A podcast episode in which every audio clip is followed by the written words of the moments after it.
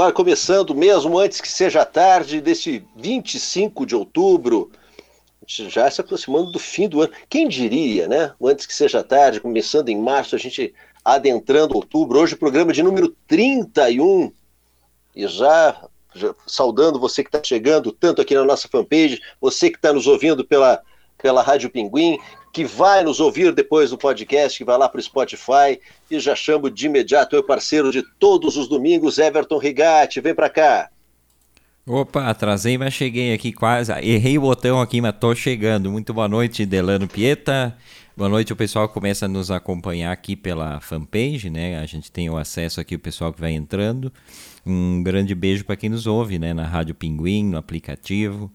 E também o pessoal que nos ouve posteriormente. Depois, no final, eu dou mais uma, uma repassada aí nas formas de ouvir o antes que seja tarde, né? Que são várias, né? Uh, programa número 31, né? Já chegamos ao 31, que é um, um feito, né, Delano? Para nós é um feito, né? 31 domingos. Poxa, e uma alegria, né? Pois é. é uma alegria de, é, imensa. É o que a gente sempre diz, esse horário do domingo aqui para a gente tem sido sempre uma satisfação pessoal muito grande, né? De estar tá aqui conversando com esse pessoal que a gente tanto admira e que, que vem, vem no domingo aqui, ceder seu tempo, contar suas histórias. É uma coisa boa demais para a gente, né? Então, sempre saudando o pessoal que nos acompanha aqui também, pessoal de fé, né? E pedindo o pessoal que durante a entrevista. Boa, isso é verdade. Aí, durante a entrevista, mandem suas perguntas aqui, né? Pelo, pelo chat da fanpage, que a gente vai, vai fazendo aí para o nosso entrevistado de hoje. E já vamos trazer ele, porque ele deve estar ansioso, ele fica fora do ar ali, só observando nosso amigo jornalista aqui de Caxias, Marcelo Munhol. Muito boa noite, Marcelo. Cá, Munhol. Boa noite a todos. Como é que estão? Tudo bem? Olha. Primeiro, muito obrigado pelo convite, né? Não. Puxa vida, cara, eu fico lisonjado com esse negócio aí. Eu sou acostumado a entrevistar os outros. Ah, é. Jornalista. Jornalista sempre tem essa, né? Passar por uma prova dura. É. é a, a, a, prova claro, é dura. A sabatina, a sabatina é. A sabatina aqui ela é complicada. É né, verdade. É, eu, eu, duro. Mas, mas, enfim, faz parte. Seja confio muito. Confio nos amigos, confio, né, de que. Pera só um pouquinho, confio em vocês. Eu sabe, eu assisto sempre o programa. Eu sou um dos mais assíduos. Verdade. Então, vamos Verdade. aí nas perguntinhas aí, pega leve, né? Faz umas perguntas fáceis, não pede nada de báscara, nada de matemática, nada de química, física, biologia, nada. O resto Vou tentar. Até porque se eu perguntar de matemática, tudo que tu respondeu eu não vou saber uh, contrapor, Marcelo, que eu não sei a resposta também. Mas então, Munhal, seja muito bem-vindo antes que seja tarde. É uma grande honra para nós te Obrigado. receber, né? A gente sempre convida o pessoal que a gente admira, que a gente que a gente segue, que a gente uh, se espelha né, nas pessoas que a gente convida, e tu, e tu é uma delas, com certeza, e tu sabe disso, né? Que além de, de ser um, o jornalista que é, tu é um amigo pessoal também, né? Um consultor, eventualmente, de, de coisas. Eu encho Opa. o saco do Munhol ligando para ele, dizendo isso, isso e aquilo. Então, grande honra te, te receber. E aí você estava falando de matemática, mas aí eu sempre começo Oi. esse programa, eu sempre preciso saber, até para tratar minhas frustrações pessoais, né, minhas escolhas que talvez não tenham sido as adequadas profissionais, obviamente. Uh, em, em, que momento o Marcelo Munhão descobriu que ele queria ser jornalista? Olha só, essa história é boa. Eu descobri que eu queria ser jornalista uh, quando eu me dei conta que, na real, Vou, voltando no tempo, eu queria ser jornalista, mas aí foi o seguinte: é, o pontapé inicial, para ser bem direto e usar a metáfora correta, o pontapé inicial foi o seguinte: com, com 16 anos eu desisti de ser jogador de futebol. Opa. Desisti. Não quero mais. Já fiz muito gol, tô sendo muito assediado aí, não quero mais. Na verdade, me machuquei, me quebraram o tornozelo achei um saco aquilo, fiquei três meses com a perna para cima e comecei a me dar conta, com aquela perna para cima, de ver a biblioteca da casa dos meus pais repleta de coisas, né? Penduradas lá, livros, etc. Sempre gostei de ler, de me informar. Meu pai era um cara super informado. Mas como é que veio o jornalismo? Eu aos 16 anos eu decidi que eu não ia mais ser jogador eu quero ser escritor. Acabou, gostei desse negócio aí de escrever, vou ser escritor. Tinha uma máquina de escrever em casa, nas madrugadas eu ficava lá teclando no, naquela maquineta lá, fazendo barulho em casa. Aí eu pensei assim, muito racionalmente, cara, como é que eu vou viver sendo escritor? Não tem condições nenhuma, né? Quem é que vai me contratar para escrever um livro? Nunca.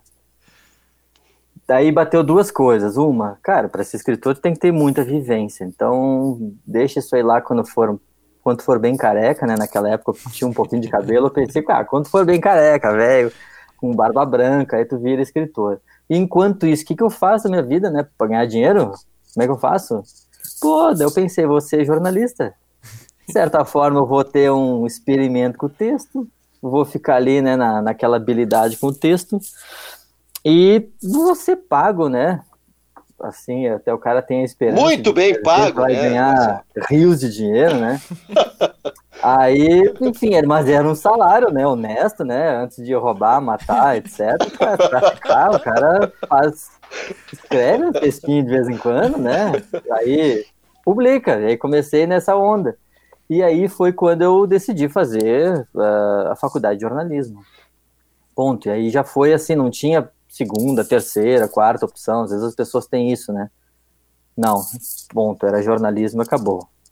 Isso nos idos anos de 1997, quando eu comecei jornalismo. Entramos juntos. Entramos juntos. Foi? É, só que aí tu, tu estavas em Caxias na UC, só eu comecei na Unicinos. É, entramos, fiz... entramos juntos. E aí depois eu, eu cancelei, Marcelo, mas a gente é contemporâneo, né? Depois a gente Sim, curtiu juntos, várias cadeiras juntos. Saudosa é. Universidade de Caxias do Sul. E aí foi meu começo. Então, para desespero, né, de alguns clubes aí do mundo afora, eu abandonei as chuteiras, pendurei aos 16 anos quando começa a história de muitos jogadores, eu pendurei a chuteira. já tinha feito muito gol nessa vida. Chega. Perdemos um grande jogador, mas ganhamos um grande jornalista, né? Eu, Aí que vocês é. falam, não sou eu, né? Não, e o, Marcelo, e, o Marcelo, e o Marcelo jogava bem. Eu lembro que a gente foi fazer na ABB um, um churrasco, ainda na época da Folha do Sul. Ainda Sim. dava pro gasto, né, Marcelo? Pô, fez. Dava. Faz... Futebol 7, ainda dava pro nosso corrida. É, na muito verdade, bom, né?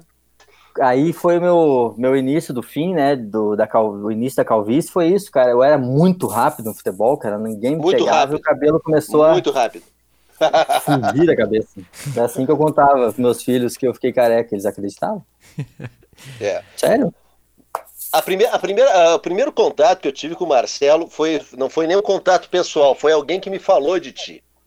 Eu estava lembrando essa semana, quando, quando gente, a, a, tu tinha entrado, ingressado na Universidade de Caxias do Sul, eu já estava por lá, e o pessoal me perguntou, Delano, tu já leu Munhol?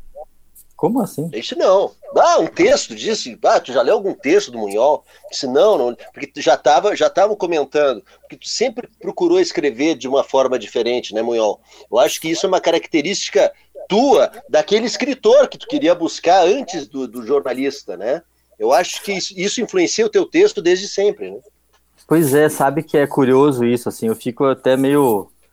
Me, me, me soa meio estranho ouvir esses negócios, assim, sabe? Vocês me elogiam desse jeito. Mas é muito curioso, porque quando eu comecei no, no, no jornalismo, foi na, na Folha do Sul, e sim, eu vim para Caxias estudar na Colegas também na Folha. Justamente porque eu fui contratado pela Folha do Sul que era um jornal que estava iniciando em Caxias ali, acho que é virada de 99 para 2000, acho que é isso, né, Delan? Isso, isso. E aí isso. eu vim para Caxias porque não tinha mais como estudar na Unicinos. E eu já caí no jornalismo dentro da área que eu sempre sonhei trabalhar, que é a editoria de cultura. Variedades, como alguns chamam, né, chamam, né, mas eu sempre entendo isso, apesar de ser às vezes mais variedade do que essencialmente lá os pilares da, da, da, manifestação artística né, e cultural, eu gosto de dizer que são cadernos de cultura. E caí na mão do Dinarte, que é um excelente escritor, um poeta de mão cheia. E aí depois vou contar também um, um, um futuro aí que está rolando e passa pela mão do Dinarte aí, mas mais no finalzinho, não vou contar que tá, agora. Que está na escuta do Dinarte aí. Já, já é, tá na escuta aí, ah, tá é meu editor desde sempre. Grande sempre. Dina! Olha só, aí caí na mão do Dinarte, foi uma das coisas mais incríveis que me aconteceu, porque eu, eu fui, sou ainda leitor do jornalismo muito pelo viés da cultura. Eu consumi produtos culturais que eram aqui do, do Brasil, de fora do Brasil, me interessa, gosto dessa prática e me interessou muito pelo por esse viés do texto que o Delano fala, né? É, de fato, não sei se há um diferencial ou não, mas eu gosto de exercitar para esse caminho. É, eu sempre fui daqueles que quis provocar um pouco a, a, a, paciência dos meus editores, porque muitas vezes nem todos os produtos cabem uma viajada muito grande no texto. Mas, de fato, para mim me interessa muito uh, o texto não só uh, descrever um fato ou descrever uma situação que ocorreu, mas que aquilo atrai a atenção das pessoas, que elas se surpreendam não só pelo assunto, mas pela maneira como aquilo está escrito. Porque é assim que eu gosto de pegar uma publicação, uma reportagem, enfim, uma revista, e eu sou encantado e conduzido por essa forma de fazer jornalismo. É isso que me interessa no, no, no jornalismo, não só o fato, não só a notícia. Isso é importante, claro que é importante, mas me importa muito como contar.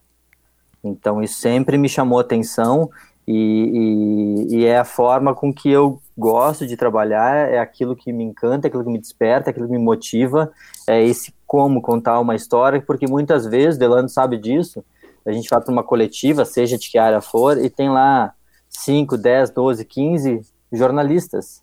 E aí tu fica olhando, cara, o que é que eu vou trazer além do que é a notícia? Tá lá, vamos supor, um ministro vai manifestar lá uma situação tudo bem, todos vão citar a mesma coisa, às vezes são textos muito similares, mas eu digo, cara, como é que eu vou cativar esse leitor? Porque a informação, talvez ele já tenha lido em três veículos anteriores. Mas o que é que tem de diferente, um diferencial, alguma coisa que. E isso foi uma das coisas, das primeiras pessoas que me despertou para isso, foi de Narte. Porque, primeiro, ele é um cara, ele deveria estar no jornalismo ainda hoje. É um cara que tem um texto incrível ele escrevia sobre economia de uma forma muito diferente. Eu acho que tem muito por esse viés de ter sido um repórter de cultura. Eu acho que a gente que, que exercita o jornalismo dentro de, uma, de, um, de um ambiente mais de cultura, né, é não só pelas referências que a gente tem de arte, enfim, mas muito pelo, pelo por ser um texto às vezes chamado de mais leve por alguns, mas é um texto um pouco é, mais livre, assim. Eu acho que quem começa por uma editoria como Cultura tende a ter um texto um pouquinho mais diferenciado em relação a outros, mesmo quando escreve sobre economia, quando vai escrever sobre, sei lá, um fato triste como um incêndio, coberturas desse nível, assim, né? Porque essa é uma, uma característica. Quem nunca leu textos do Marcelo Munhol, eventualmente pessoas de fora de Caxias e tal, e não conhecem, mas todo e qualquer texto do Marcelo Munhol, todo e qualquer texto, e o Delano vai concordar comigo nisso, seja de que assunto for, ele não é um texto jornalístico padrão como a gente está acostumado, pelo menos nos, no, nas décadas, das últimas décadas, né? Talvez em algum momento o jornalismo já foi um pouco diferente.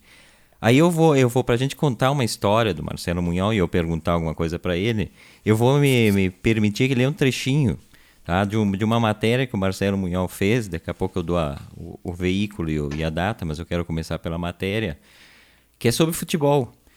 E aí o Marcelo Munhol fala o seguinte, lá pelas tantas, estou editando aqui ao vivo. Né? uh, Clarice Lispector era escritora, não jogou futebol e arrisco dizer, dava de ombros a esse jogo viril de gente correndo de um lado ao outro, disputando um pedaço de couro branco.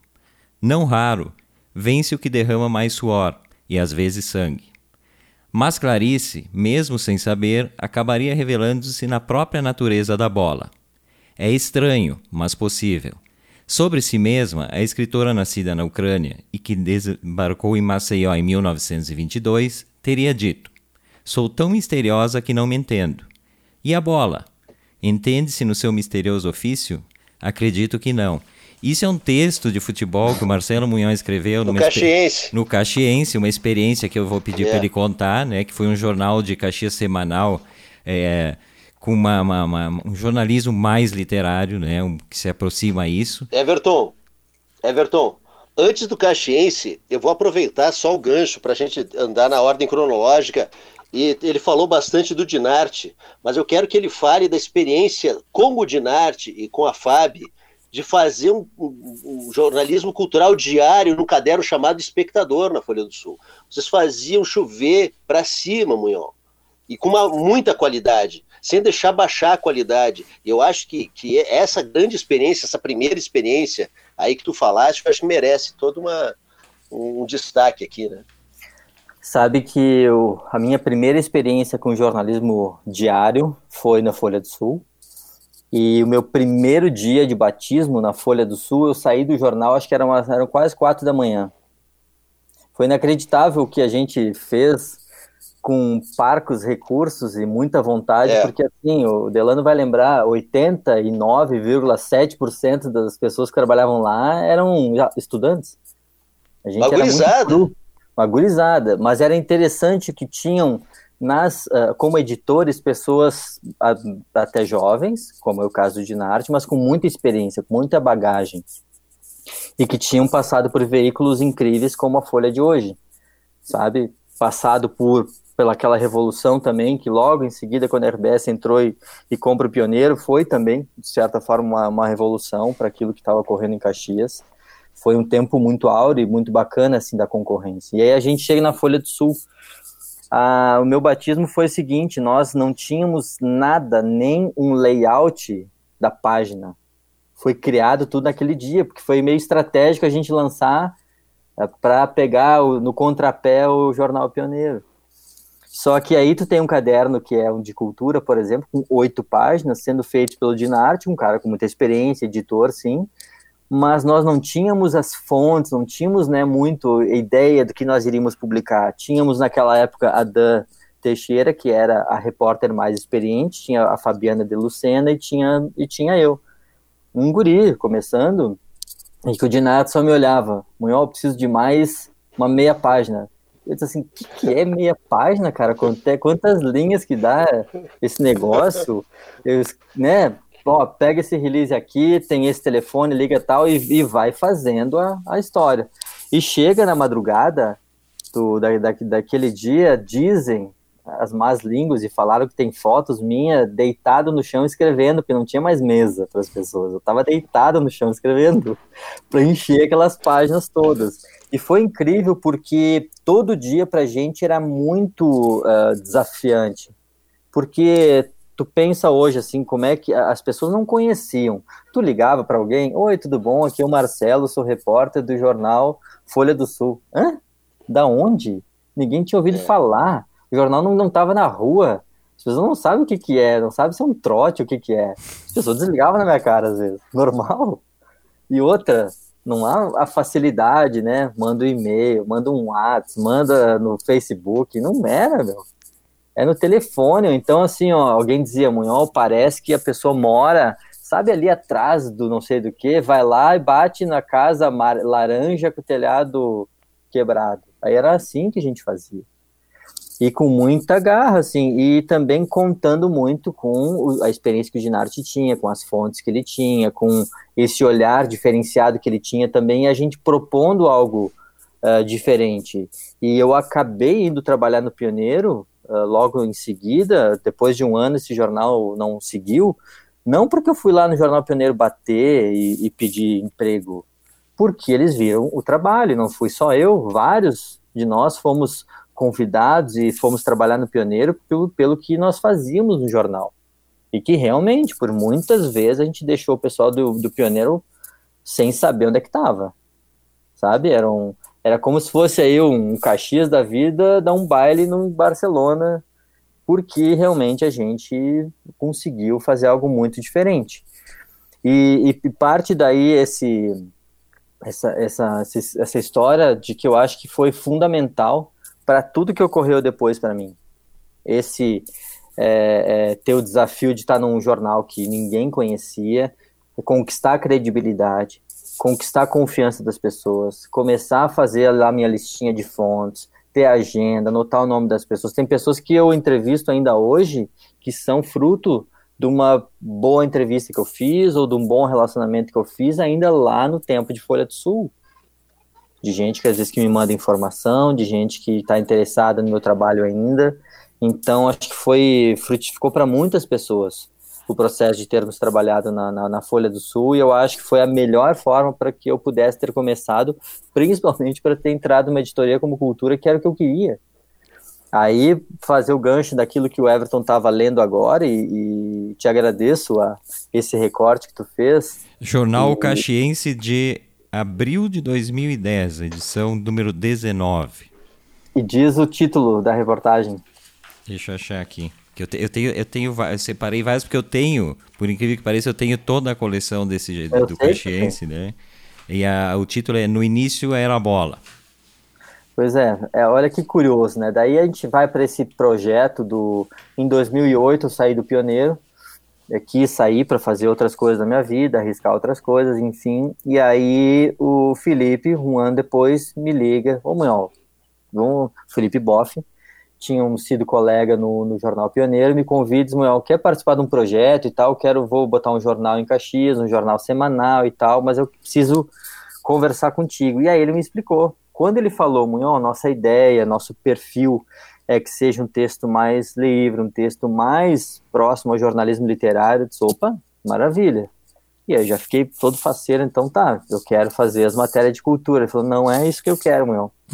Eu te quero fazendo reportagens sobre futebol. Porque uma das coisas que seria importante até para o engajamento de leitores era, sim, que a gente desse um tratamento diferente à dupla Caju, que isso é muito importante, é tradicional para a cidade. Sim, tem o engajamento de muitas pessoas, né?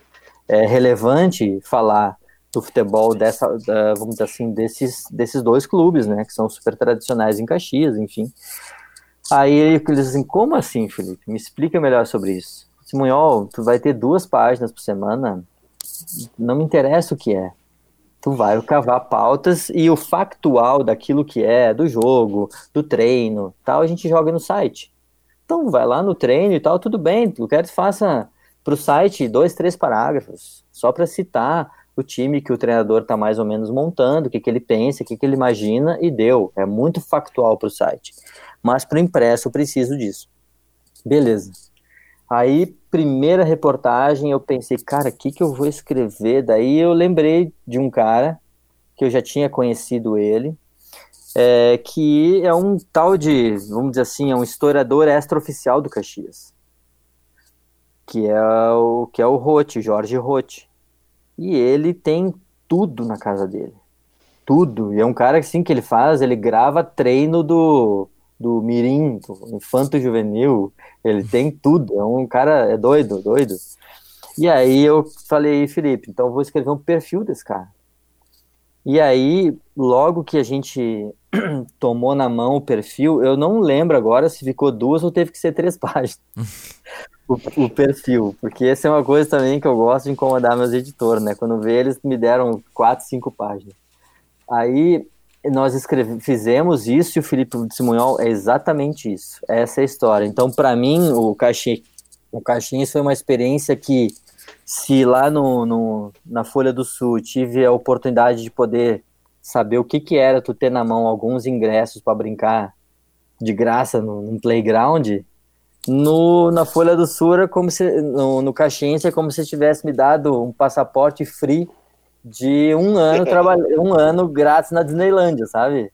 Porque não tinha parâmetro assim. Eu podia propor as coisas desse nível como tu, tu leu. Esse texto, no início era bola, o que que se trata esse texto? Eu falo uh, da, da, de como é que nasceu o a Ser Caxias, que passa pelo Flamengo. Então eu fui buscando o retrocesso, assim, retrospectivamente, indo atrás do início, e eu falei, cara, no início teve o quê? No início era bola. Não tem outra coisa. A gente tem que partir desse de, do início básico, cara. Que para ter futebol tinha que ter uma bola, tinha que ter uns caras querendo jogar, chutar esse pedaço de couro branco que quando chovia pesava 3,5 kg. O cara dava uma bigorna naquilo, matava o goleiro, pegava na cabeça dele. Então parte dessas situações assim, sabe? Eu acho que um veículo foi puxando para o outro situações que editores que me deram muito o aval e me soltaram muito a corda. Mas eu entendo também, sim, não posso é, né, ser tão hipócrita, é claro que parte também do fato de eu ter exercitado muito o texto, de eu ter experimentado muito, de eu conseguir propor e oferecer algo que realmente era, vamos falar aí, criativo, um pouco diferenciado, enfim, que facilita, né, nesse processo, por, muitas vezes para o editor dizer, cara, então dá para ir um pouquinho além com o Munhol, dá para propor isso, dá para propor aquilo, enfim. Deixa eu dar uma atualizada aqui, pessoal que nos ouve no rádio não não está vendo, né, nossos nomezinhos aqui. Uh, estamos recebendo hoje, no Antes que Seja Tarde, o Marcelo Munhol, jornalista, já agradecendo né, a direção da RBS pela cedência, emprestando o Marcelo Munhol para a gente aqui nessa noite, né? Uh, Delano Pieta e o Everton Rigatti, estamos até às 9h15 mais ou menos, né, seu Delano? E vamos dar uma atualizada pessoal que está nos acompanhando. Falamos bastante do Dinarte, né, Dinarte Albuquerque Filho, para quem não sabe, é o patrono da Feira do Livro desse ano aqui em Caxias do Sul, né? Ele botou aqui, boa tarde a todos, é, ele já tem um, um, relógio diferente do nosso, né? Para nós é boa noite, não sei se para o Munhal também. O Dinarte já trabalha noutra, noutra faixa ali. Então, boa tarde Cara, a todos. Os poetas não estão nesse planeta, nisso. Eles estão muito além do que a gente vê, muito além. Isso aí. Ele está dizendo, eh, não dá muita trela para o Marcelo. É, mas nós vamos dar, nós vamos dar bastante trela, Dinarte. A Nil Kremer tá, tá, botou risos aqui da história do, do jogador que o futebol perdeu, né, para o jornalismo o Ernie Sabedotti, cada, ah, um, cada um se manifestando dentro da sua área. O Ernie Sabedotti, depois do programa, partiu usar a Zarabatana, para quem não é de Caxias e está convidando. O, o, Ernie, deixa eu falar um, um adendo, Ernie, o profeta do apocalipse. Ouçam o que esse homem tem a dizer. Esse é mesmo. tem mais aqui dando boa noite a Paula Almentes Pelim, a Jussara Santos, o Luiz Antônio Bogo, que esse que está acompanhando desde Pelotas, meu primo, olha só. Meu primo, olha só, é muito importante a a, a figura do Luiz Antônio, que para nós primos é o Tony, ele foi o, o cara mais próximo de mim, o primeiro que foi estudar jornalismo. E foi a partir de algumas experiências e troca de ideias e tal que teve um reforço daquilo que para mim hoje virou carreira, fazer o jornalismo. Ah, bacana. O Marcelo Rodrigues também, dando boa noite, irmão do Delano aqui sempre com a gente, né, Delano? Boa noite. Abraço, meu irmão. E a Ana Paula Flores, ó, tá mandando aqui, Marcelo, te acompanhando por aqui. E aí ela cita uma Boa. matéria, a gente estava falando no teu texto, né, a matéria das irregularidades do auxílio emergencial de forma filosófica. Foi genial. Ah, então as pessoas vão se lembrando das matérias do Munhol. Né? Bacana. Né? A Ana é muito bacana, assim, porque ela se tornou uma, um, assim, alguém com quem eu troco muitas informações sobre assuntos de assistência social. E, e a gente aí acabou tendo uma proximidade, ela realmente, ela acompanha, ela lê, de verdade. é bacana. E o, só, só para fechar aqui, né, para depois não esquecer desse pessoal, depois vai subindo, né, Delano? Talvez o Delano tenha mais alguém ali. É, tem mais gente aqui. A Natália Bianchi também te assistindo, Marcelo. Oh. E, e, o nosso queridíssimo amigo, né, o grande divulgador, junto com o Munhó, é um dos grandes divulgadores da, da, da arte, da cultura da região, né? Um cara que se doa totalmente, que é o Carlinhos Santos, né? Oh, boa noite, grande, Ô, oh, grande Carlinhos. É, é o, o, Carlinhos, deixa, deixa eu te dizer que ele, ele me cobrou no ar, no Café e Cultura da sexta-feira, que eu não tinha mandado ainda o, o flyerzinho de quem seria no programa, ele me cobrou no ar, falou no ar. Everton tá nos ouvindo, manda aqui. E eu mandei instantaneamente, ele já leu e já convidou. É uma figuraça. Adriana Silva também. E a, e a, Olha. Uma ótima conversa para esse domingo. Vai lá, Delano. Tem mais Marli Terezinha Zaninha, Marizane Lucian, Rubem Pires Júnior, Nina Gonçalves, Olha, Regina Rubinho. Figueiró. É, o Rubinho, grande Rubinho, que é assessor do, do, do, do senador Paim, né? Paim, Isso, Paim. Tá, tá, tá, assessorando o, o senador Paim. O Rubinho não some em Brasília. Azar. é. Seguindo. Gente, assim, ó, eu, posso continuar aqui, Everton? Vai lá, vai lá. Eu, tô tentando, eu tô tentando não soltar muito a rédea para a gente ficar um pouquinho aqui atrás. Fala de outra das paixões do Marcelo, que é o cinema, né? Primeira experiência que eu tive com o Marcelo foi numa cadeira de TV. E a gente foi fazer, a gente foi fazer um, um curta lá do, do albergue em Caxias, que hum. tinha também a, tinha uma casa noturna e o albergue, e a gente fazendo a diferença. Não sei se tu lembra disso aí. Quinta estação, quinta estação, né? E, e, não, e, e, assim, ó, e, e, toda, toda a parte intelectual do projeto era deste, jovem senhor que está aqui do, ao, ah, lado, Marcelo Munhol. Mas aí, antes dele falar sobre o cinema, né? O, o, ah, o pessoal tá, tem tanta coisa para perguntar, nós estamos tudo bem louco aqui, Munhol. Mas antes de tu falar do cinema, então eu vou ler. Eu vou, vou ser é. obrigado a ler, porque fala de cinema, né? Ah, na primeira edição do Jornal Caxiense, tu escreveste sobre cultura, sobre cinema. Depois tu passou para escrever sobre futebol. E aí na eu vou ler. Edição, é a prime... ah, primeira edição. É, na verdade, na primeira edição tem dois textos. É o perfil do Jorge Rotti e tem esse um texto sobre um filme aí. Exatamente, mas eu, eu vou ler porque ele resume, Delano, eu estou me atravessando aqui porque ele resume o pensamento ah, do Munhão. Depois eu vou continuar a minha pergunta. tá, olha aqui, ó. um filme não é só um filme. Por menor que seja, fazer um filme é uma entrega. E não precisa de claquete, não precisa de megafone, não precisa de mesa para banquete. Porque final das contas, porque no final das contas, um filme é só uma história desvelada na tela branca. É tão simples quanto desenhar qualquer coisa, mas ao mesmo tempo tão ou mais complexo do que a vida. E todo, todo o processo de um filme é como engravidar. Começa com o prazer da ideia. Olha aí, meu, nem lembrava desse texto. Legal. Legal. E aí a gente, a gente conheceu o Munhol apaixonado por cinema, a gente já conversava alguma coisa, tinha algum, alguma coisa lá no, no, no, bar do Olavo que a gente tinha alguma ideia. E, a, é, e aí, de repente, ele faz uma crônica e desta crônica sai uma certa noite vazia e de repente vem o Caio Blatt filmar contigo, Munhol. Poxa, é, tá ali, ó. Eu já assisti umas 10 vezes aqui esse filme, que é, é muito legal, é, é e, aí a gente vê, nesse texto que o Everton leu, resume muito bem o teu pensamento quanto a cinema e quanto ao teu cinema também, Munhol. Conhecido também por muitos como Munholini, né? Pois, Esse, aí, quando, quando aí... é o cineasta, vira Munholini, né? Aí tem, aí tem um outro capítulo, nós temos que precisar uma, outra, uma, uma certa noite vazia para falar do Munholini. Meu Deus, olha só. Uh, deixa eu falar primeiro desse documentário que a gente fez no, na época de, de faculdade, foi curioso porque foi uma ideia que eu, eu desenvolvi muito com o Felipe Boff. E nós tínhamos que fazer um documentário na cadeira, de uma disciplina, né? E aí nos ocorreu de fazermos um documentário em que retratasse como é que é um morador em situação de rua. E é um tema, tu vê, um tema que tem sido bem recorrente para mim, desde, aquele, desde aquela época. Aí ocorre o seguinte, uh, pensamos, tá, tem que ir lá conversar com essas pessoas, saber de onde vem tal, aquela história toda. E aí, numa conversa com o Felipe, a gente, cara, do lado tem o Quinta Estação, um lugar que na época era um lugar que é os chiques e famosos de Caxias estavam lá, as socialites, né?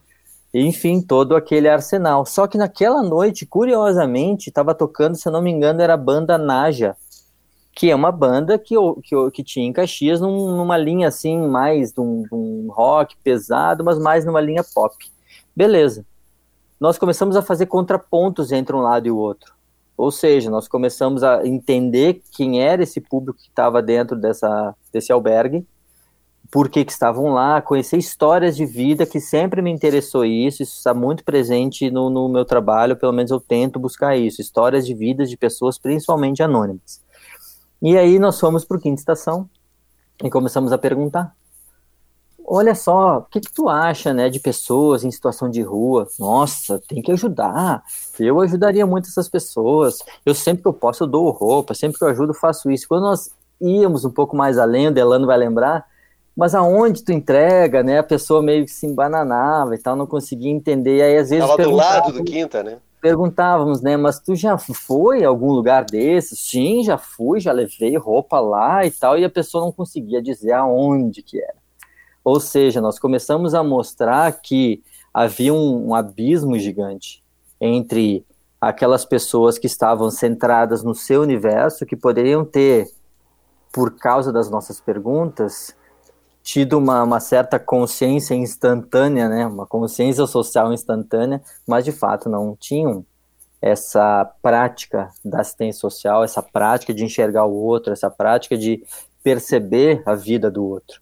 E foi um exercício muito bonito. E, e começou ali também essa minha história de querer ter enquadramentos diferentes, da mesma forma que por, por muitas vezes eu tento buscar um enquadramento diferente para eu escrever sobre né, algum assunto, eu, come, eu comecei nesse documentário a levar a minha câmera, uma câmera super simples, pequenininha, MDV, é, mini DV, que o Everton já viu essa câmera, ainda existe aqui.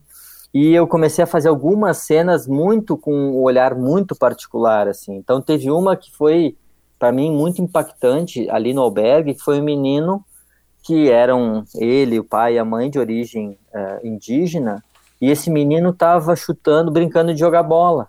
E num determinado momento, uma bola bem pequena, assim, um menino de 4, 5 anos, em determinado momento ele começou a insistir em chutar essa bola contra a parede.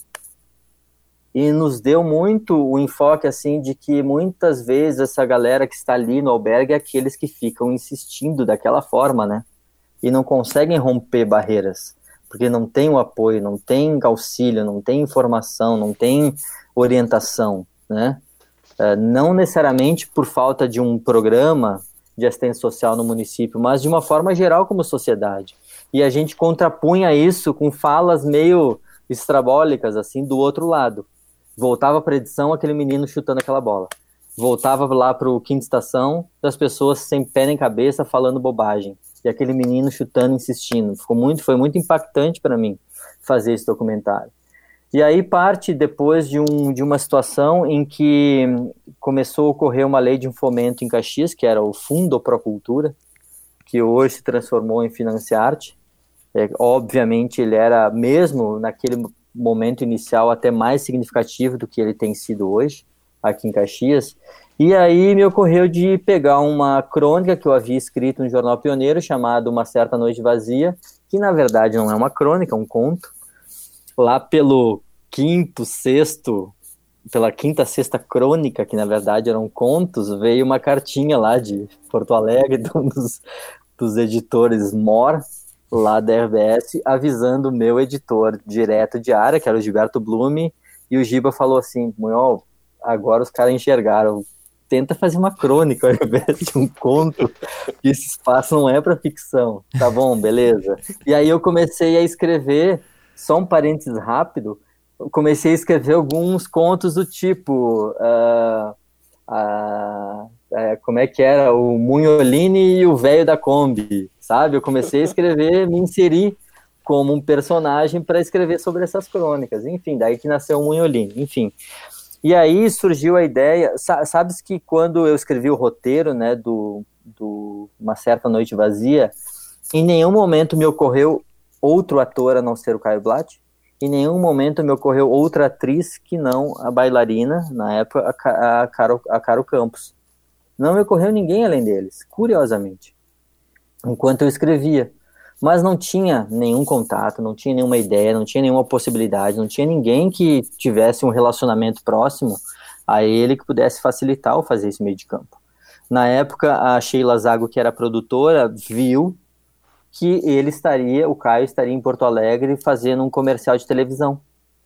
E aí ela se tocou com o roteiro debaixo do braço e foi a Porto Alegre. E conseguiu contato com um, com outro, com um, com outro, conseguiu pegá-lo no aeroporto, voltando para o Rio. E aí, lá no aeroporto, ela meio que de cara dura, chegou lá, ó, oh, sou uma produtora de um filme, um curta-metragem, nós estamos produzindo e tal, tem um roteiro aqui, eu te gostaria que tu pudesse ler, e aí nos dá uma resposta, ó, deu o telefone dela, enfim. Aí ele olhou para ela assim, olha só, eu tenho um tempinho aqui, sei lá, eu vou ficar umas duas horas no aeroporto, se tu der um tempo aí, for tomar um café, depois passa aí que eu já te falo. Porque, na boa, para mim é muito importante. Acho bacana o cinema e tal, mas para mim, se a história não me convencer, eu já vou te falar, beleza. Passou um tempo, a Sheila voltou ali e aí o, o Caio falou para ela: vou fazer o filme. Topo, gostei do personagem, gostei do filme, vou fazer. Ela me ligou, eu disse assim: ah, não pode, tá? Você é trote, né? Sim. E aí toda a história foi uh, organizar a história para trazê-lo, né? E assim, ó, vou te falar, ele é um cara super simples, muito tranquilo de trabalhar, muito aberto, muito suscetível às ideias, às, às impressões que a gente tinha. Eu quase zero de experiência de trabalhar com ator, mas a gente tinha assim um filme muito uh, organizado e muito planejado. Isso é uma das coisas muito bacanas e eu devo muito ao Cristiano Baldi, além de ser um cara que, que é um profissional incrível, do cinema que acabou migrando mais para a literatura hoje, um autor muito bom, mas, além de tudo, é meu amigo, e aí de longa data. E eu sei que a gente mergulhou na, na história, assim, de quando chegou o Caio, nós tínhamos programado tudo, assim, horários, etc, etc e tal, mas o Caio se lançou a desafios. E ele era um cara super exigente com ele. A cena inicial do, do filme, para quem não viu, lá ele força uma entrada numa porta e cai meio que rolando em função da força que ele joga sobre a porta. A gente fez, eu creio que quase 20 tomadas diferentes. Eu vou te confessar que e era um plano longo, porque ele entra, a gente fez um plano sequência, depois tem outros dois, três pontos de corte, mas a, a, originalmente ele era para ser um plano sequência ali, né? Sem cortes. É, inserindo outros cortes para depois dar uma agilidade na, na montagem, mas era para essa vazão dele do personagem, né? Eu te confesso que no segundo e terceiro eu já tinha. Eu falei, Balde, a gente já tem. Ele falou, cara, já temos. E, ele, e o Caio vinha, posso fazer mais um? Posso fazer mais um? Posso fazer mais um? E eu acho que a gente usou aquele no filme, foi o último que ele fez. E era assim, cara, de, de ver a entrega dele. Eu sou um cara passional, assim. Mas eu vi a entrega dele e eu te confesso, cara, eu no monitorzinho ali, bem pequenininho, nada de exageros, monitor pequenininho, cara, eu chorando vendo aquilo porque não era só a transposição daquilo que eu tinha idealizado, pensado, enfim, mas era a realização de enxergar a doação de um cara como aqueles, assim, o que, que esse cara tem que insistir em fazer isso, cara? Era dele vir aqui fazer dois takes e dizer, ó, oh, cara, não faço mais, tá bom, tá beleza, etc. As narrações em off, ele se trancou num quarto lá numa, onde a gente estava, numa das, numa, numa das, das uh, locações, e eu dizia, cara, quem sabe tu grava amanhã e tal, né? Tá cansado. Não, eu quero essa voz, essa voz embargada, essa voz cansada, essa voz arrastada. E a gente gravou essas cenas principais depois de passar uma madrugada acordados, eu, ele e o Balde sentado assim num posto de gasolina, batendo papo, conversando. E não porque era, né, a gente estava sugando ele. Ele falou, cara, eu, esse filme ele é um filme denso, eu quero tá cansado fisicamente. Vocês me acompanham, ficar aí na madruga? Beleza, ficamos ali até 3, 4 da manhã, levamos no hotel, tomou banho às 6, pegamos ele e fomos para essa locação que era em, em Galópolis.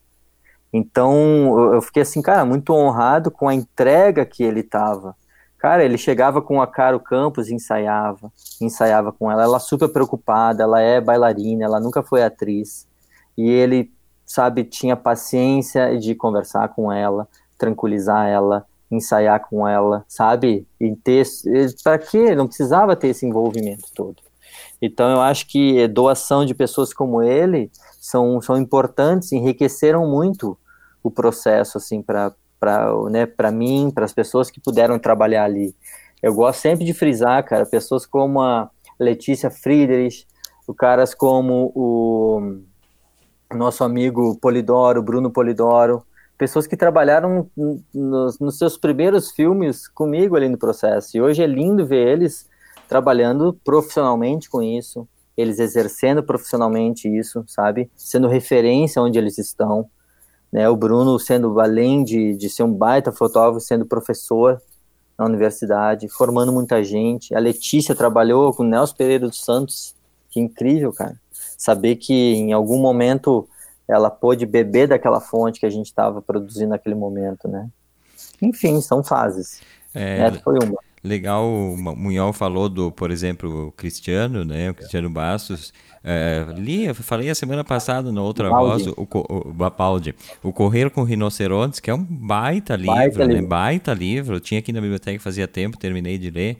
Uh, o, o, Bruno Polidoro, um dos melhores diretores de fotografia do país, vamos combinar, né? Uh, conheço ele pessoalmente e tal, além da pessoa que é, né? Então, legal esse, esse envolvimento todo que o, que o Munhol teve, né? E aí eu queria ficar dentro dessa coisa de um pouco, ficar um pouco no cinema, mas meio que fazer um paralelo com o teu jornalismo, que é a tua escrita, né? Porque me parece que se somam essas coisas, né? A tua descrição, e aí eu, eu, eu vou te perguntar por que, que o, o jornalismo em geral não é assim, mas a tua descrição para fazer uma, uma, reportagem é sempre uma descrição como se fosse uma câmera pre, pre, pre, uhum. observando aquele local, né? Tem a descrição do, dos detalhes e essas histórias estão sempre ali. Todo repórter, todo jornalista que está ali, ele está vendo a mesma cena. Alguns eles vão direto ao fato. Outros fazem esse, esse vislumbre de tudo que está acontecendo e transformam isso num texto. E me parece que aí se sobrepõe os dois, né? O Munhol, uhum. cinéfilo e cineasta, realizador audiovisual, e o, e o, o, escritor, né? Me parece que se somam essas coisas, ou não? Sabe que é curioso falar isso, porque quando, para mim, é, quando eu vou numa reportagem, vou num, numa cobertura de um evento, de alguma situação, eu vou uh, buscar. Eu agora tô, amanhã publica-se uma reportagem que eu fiz sobre a produção de lúpulo no Rio Grande do Sul. A Serra Gaúcha quer se tornar o grande polo de produção de lúpulo no Brasil, porque já é um dos lugares onde há mais cervejarias no Brasil. Uh, e quando eu vou num lugar, para mim é, é, muito o senso da observação, porque eu penso o seguinte: jornalismo para mim é observação. Jornalismo para mim é eu, eu, preciso ser o tradutor do que eu enxergo para quem está lendo, porque de um modo geral ninguém pisou numa num local de cultivo de lúpulo. De um modo geral, nem todos têm acesso a conversar, por exemplo, com o Jorge Furtado dentro de um set de filmagem de bater um papo com ele tranquilo. Nem todo mundo vai ter acesso a conversar com o Rui Guerra, que é um excelente realizador de cinema, é, e bater um papo super descontraído dele, falar para a assessora, assessora dele assim, só um pouquinho, eu tô conversando, daí ela fala, mas já passou o tempo. Não, o papo tá bom, pode desmarcar o que tem depois. Então, dificilmente as pessoas vão ter acesso àquilo que os jornalistas muitas vezes têm acesso, a ambientes, a pessoas, a, a lugares onde é, de uma forma comum não terão. Então, para mim, é muito importante a descrição desse ambiente. Que lugar é esse? Quem são as pessoas? Muitas vezes me importa descrever como é que elas estão, como elas se comportam. E, e, e para mim é muito natural que seja bem como tu fala, como uma câmera dando um passeio panorâmico sobre aquele lugar. Muitas vezes é uma câmera que tenta aproximar o close, né, do rostinho da pessoa, porque eu quero entender o que, que ela está pensando, o que, que ela está escondendo de mim, né? Não no sentido assim de, de investigação, mas o que, que ela não está me dizendo que é relevante. Como é que eu faço ela, ela, ela explicar isso, falar, às vezes, de, de um conteúdo muito muito pesado, muito duro. Eu fiz uma, uma reportagem, para mim foi incrível ter feito isso ano passado, que foi uma série sobre, sobre suicídio de ir num grupo de pais, pais enlutados, pais que haviam perdido seus filhos, não só pela questão do suicídio, mas também por é, acidentes, por situações né, avessas à vida, e estar tá num grupo de pais como esses, em que ao final eles me falaram: puxa, tu veio aqui, a gente já mandou embora daqui, já tocou pessoas daqui, gente grande, gente de nome nacional que não tiveram a sensibilidade de nos ouvir, de tentar entender, mas vieram com uma pressão sensacionalista. Então, eu acho que isso parte primeiro da observação de quem são essas pessoas, do que, que elas têm a dizer, de ter um respeito com aquilo que, com quem elas são, respeito com aquilo que elas têm a dizer, e o ambiente é muito importante. Então, o senso de observação é um, e o outro é a narração daquilo que eu vi e que eu julgo que seja importante para que a pessoa tenha uma dimensão de ter uma compreensão melhor. Uh, nem sempre eu vou conseguir fazer isso, porque algumas reportagens, sei lá, sobre economia, sobre política, não, não vão nos dar uma possibilidade dessas. Mas grande parte do material que eu tenho produzido, sim, é muito possível é ter o senso de, de observação da, da narração daquilo que é a pessoa, de onde ela está inserida, e de que processo é esse, para que as pessoas tenham essa dimensão, esse olhar uh, uh, quase cinematográfico, que é como tu fala, que tem uma sequência de cenas. Para mim, o jornalismo é muito isso, assim, tem uma ligação muito grande com esse roteiro de um documentário, roteiro mesmo de ficção, em que a gente, como repórter, conduz a pessoa por alguns caminhos como um cineasta faz, como um roteirista faz, né? Um cara que eu admiro absurdamente como um grande cineasta, um cara que é um que nos conduz é, por dentro da, de uma história é o Wim Wenders. A, a, a, a, leveza com que ele conduz a câmera é uma coisa impressionante e faz com que a, quase como seja em documentário, seja em ficção, é quase como em algum momento aquela câmera seja esquecida que ela está ali. E é o meu fato também. Eu quero estar ali naquela, naquele bate-papo com aquela pessoa a ponto de ela esquecer que ela está falando com um jornalista. De ela bater um papo com alguém que tem uma proximidade, que, que alguém com quem ela pode sim se abrir por ter confiança. E muitas vezes as pessoas me falam, Marcelo, eu vou te falar agora uma coisa, só não tem como tu citar isso, não tem como falar. Eu guardo. E isso vira um material importante, porque daqui dois meses, três, seis meses, a pessoa vem me contar. Bom, mãe, agora tu pode falar, e eu já tenho o contexto todo. Então é uma relação que tu cria de, de intimidade daquilo que tu vai entregar agora ou não vai entregar que é a relação do texto, eu vejo também. Tem muitos momentos que tu só vai entregar alguma coisa para a pessoa, como tu leu naquele parágrafo ali sobre a do início era a bola, em que eu entreguei o porquê do título depois daquela sequência daquele parágrafo. Então tem um, um sentido, e eu vejo que tem esse elemento narrativo do texto jornalístico, sim, como fosse um elemento de narrativa cinematográfica. Isso é bem pontual para mim, com certeza. Esse é o Antes que seja tarde, né, deste domingo, a gente está recebendo aqui Marcelo Munhol, jornalista caxiense, contando suas histórias. Eu vou dar uma atualizada no pessoal aqui, ó. Uh, o Miguel Luiz Trois, o DJ Thunder, que sempre nos acompanha, está dando boa noite. A, a Neil Kremer está colocando aqui sobre esse Opa. olhar cinematográfico é transposto para as palavras de forma poética. Por vezes, quando a pauta permite, tem um quê de lírico na escrita do Marcelo. É, isso é. De deixa um adendo. A Nil sempre me fala, e ela tem um olhar realmente bem uh, característico sobre o que eu escrevo. Ela sempre me fala: tu tem uma escrita uh, de uma prosa poética. Isso, uh, né, eu, eu, ouço isso assim, me, me, me soa, não estranho assim, mas é, é, é bonito ouvir isso, primeiro. Segundo, que dela enxergar dessa forma. Então, é uma poeta incrível. Ela é uma das que eu já falo para ela: tu tem que lançar livro logo. Fica deixando os outros lançar livro, que só fica empurrando coisa em prateleira. Lança logo. E ela tem que lançar dois, três livros de sequência aí, porque ela escreve muito bem. Ela tem uma, uma poesia bem, muito forte, assim, de muita presença. Quando ela fala que eu tenho um texto de prosa poética, é, é, é, doido isso, mas de fato, em algum momento tem isso, e os poetas foram os primeiros com, com aqueles que eu li lá com 16 anos, foram os caras que mais me chamaram a atenção, foi quando eu li a, a obra inteira do Drummond, quando eu li a obra inteira do Pessoa, eu disse assim, uau, é isso. A Adriana Silva está colocando dentro dessa linha também, ó. Ela bota aqui: o jornalismo é muito mais do que, tá, do, do, que está escrito, é transpor o que se sente naquele momento. E o Marcelo Munhol tem uma humildade incrível para fazer essa ponte. É, é isso que a gente está falando. Uau, a Adri Silva é uma pessoa muito especial também. Trabalhei com ela um curto espaço de tempo dentro de redação, mas é uma pessoa com quem eu converso muito com relação a pautas, a, a dicas a conversar com pessoas, ela tem um, uma, assessoria, enfim, uma agência de comunicação bem importante em Caxias e converso muito com ela. Tem, sabe, tem cavado muitos bons personagens para a econômica por causa dela o Anderson Madalosso, que eu acho que é da UX FM, né? Você não está enganado. Chuck. Colega, o Chuck. Tá aqui, ó. ó. Ele botou muito legal revisitar mentalmente o filme nos relatos do Munhol e quando as palavras são os olhos do leitor, sobre a escrita do, do Marcelo também. Um abraço pro Anderson, então, né?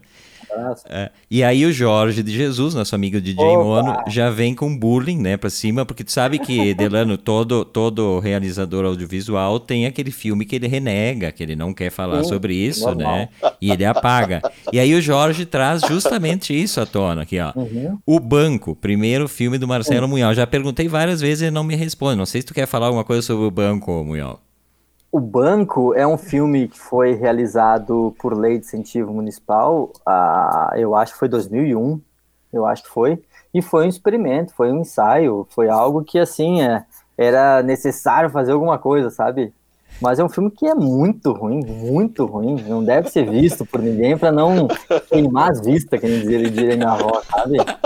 Um filme que não foi, não pelos atores envolvidos, não pela produção, mas é o filme não, o resultado não foi bom. Foi um baita exercício ter feito, foi muito bacana. Não há cópia sobre nem nem na Terra, nem debaixo do céu, não há cópia desse filme disponível no planeta. Estamos em investigação há tempos já. Eu estou há anos já em busca dessa cópia, porque eu preciso achar, Buscando. né? E eu, só... ó, deixa eu, um adendo rápido. Sabe quem que eu peguei para vasculhar e encontrar e destruir? A mesma equipe contratada por Xuxa Meneghel para pegar aquele filme, recolhê-lo e bani-lo. Aquele filme pra, pra, só para criancinha. Aquele vazou, né? É, aquele vazou. Mas é a mesma equipe que eu peguei. Só deixo, eu, eu li antes, né? Então já que o, que o, que o DJ Mono tá aí, é, falando, né? É, eu, eu li o parágrafo do, do, que o Munhoz escreveu sobre filme, né? E na verdade era uma matéria, é, chamava-se As Muitas Cenas do Rock Local que fala do volume 1 em Bom Som, que é o filme do Jorge sobre o rock caxiense, que o Marcelo foi. Aliás, o Marcelo é eternamente assistente de direção do Jorge, né? Aguenta o Jorge em sete há muito tempo, né, Marcelo? Oh, muito. O homenzinho é rápido na, na no pensamento e, e, tem muitas burilações no pensamento. Eu consigo traduzi-lo para o português, às vezes com outra língua, mas enfim. Salve, Jorge! Aquele, Salve, Jorge! Aquele abraço, vai, vai lá. Nosso homem das pistas e das danceterias. Salve, salve, Jorge. Vai lá, Delano. Olha só, aqui comigo tem a Nelise Volken chegando, meu irmão também, Matheus, por aqui. Opa. Tem a Marli, a Regina, tem uma par de gente chegando. Tem, tem. A gente faz o compartilhamento. Esse é o antes que seja tarde, né? Para quem está ouvindo no rádio, a gente está até até daqui a pouco nós estaremos conversando com o Marcelo Munhol. Nada né? a ver, se não for até às 11 eu não volto mais. ah, é? é? acho que agora é a tua vez, né, Eu já, já, já falei demais nesse meio tempo aqui, vai lá. Tá, vou falar, vou falar um pouquinho, pegar um gancho. Acho que foi a, eu não sei se foi a Adriana ou foi a Nil que falou sobre a humildade. Marcelo, e, che e chega num ponto que quem trabalha com new journalism, quem trabalha com matérias em primeira pessoa, precisa exercitar muita humildade. Eu já vi muita gente boa se colocar muito dentro da matéria, né? E a matéria ficar em segundo plano. Isso é um é. exercício diário que a pessoa tem que fazer, né? Sim. Sabe que é curioso, porque eu não devo ter, assim, muita experiência em ter publicado matérias em primeira pessoa, ou mesmo nunca fui muito, uh, vamos dizer assim, colunista dos veículos, ou não fui muitas vezes cronista.